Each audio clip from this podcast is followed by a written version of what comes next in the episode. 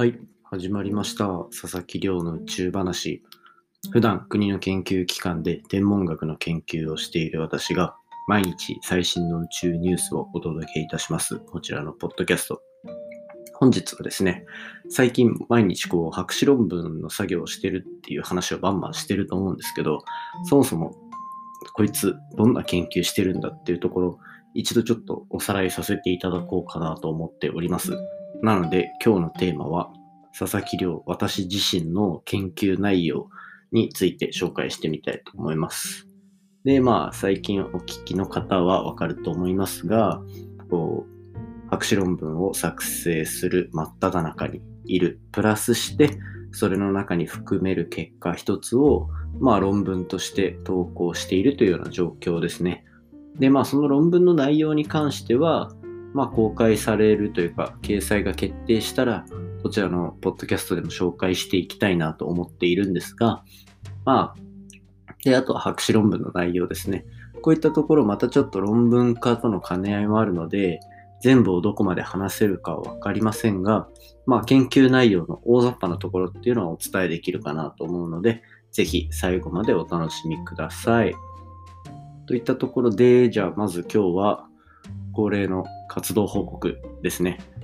今日で三が日も終わりになりますが、今日も丸一日朝からがっつり研究をしておりました。で、まあ、論文の中身を、論文、あの、博士論文の中身をこう固める作業に入っていて、なかなかこう、進んでいるのかどうかみたいなところは若干手応えがあるような内容なって感じなんですね。で、こ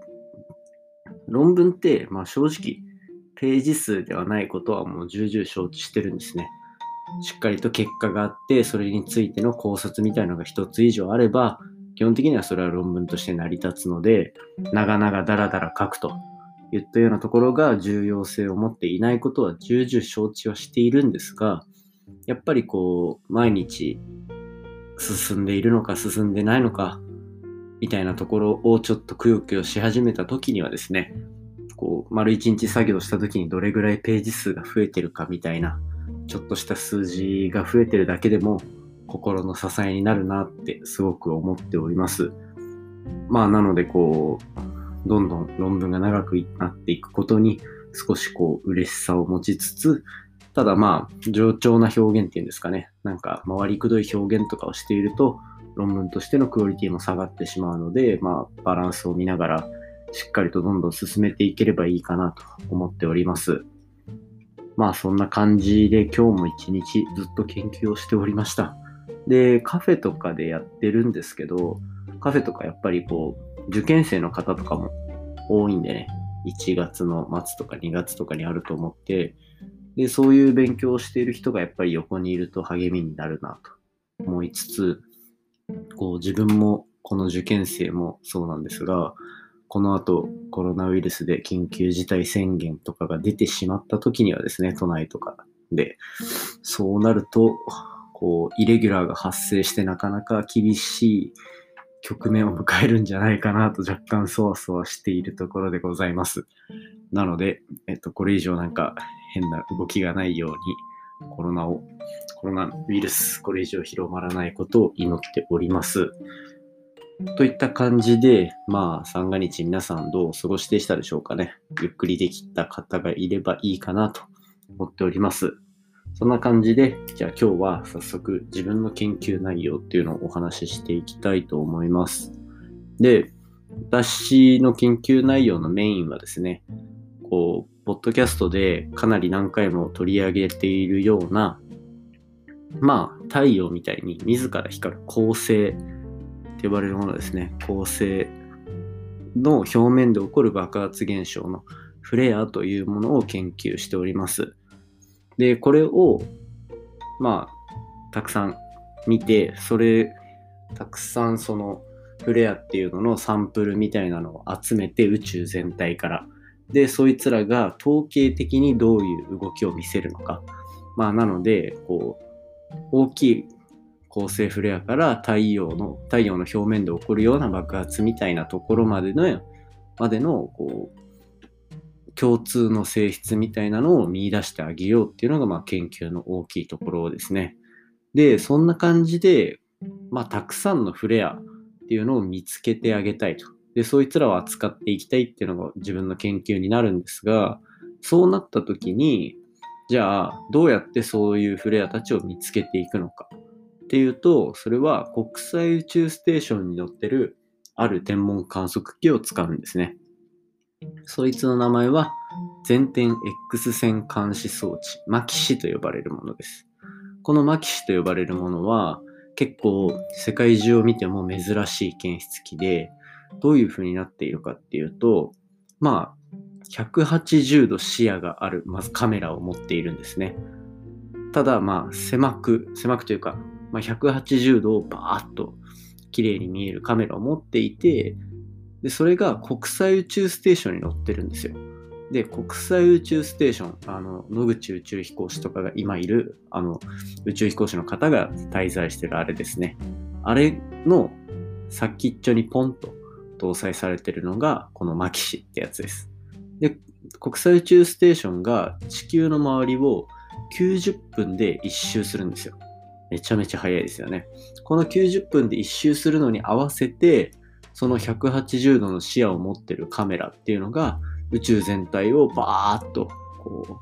う舐めるように見ていくと。そうすると90分に1回宇宙全体の写真を撮ることができるっていうのがこいつの特徴なんですよ。で、私がその研究したい恒星フレアっ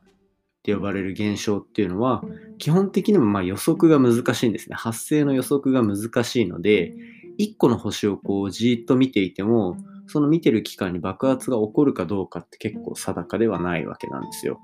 なのでこのマキシってやつみたいに宇宙全体を舐めるように軽くずっと見続けるみたいなことをしてあげるとじゃあ知ってる星のところがいきなり明るくなった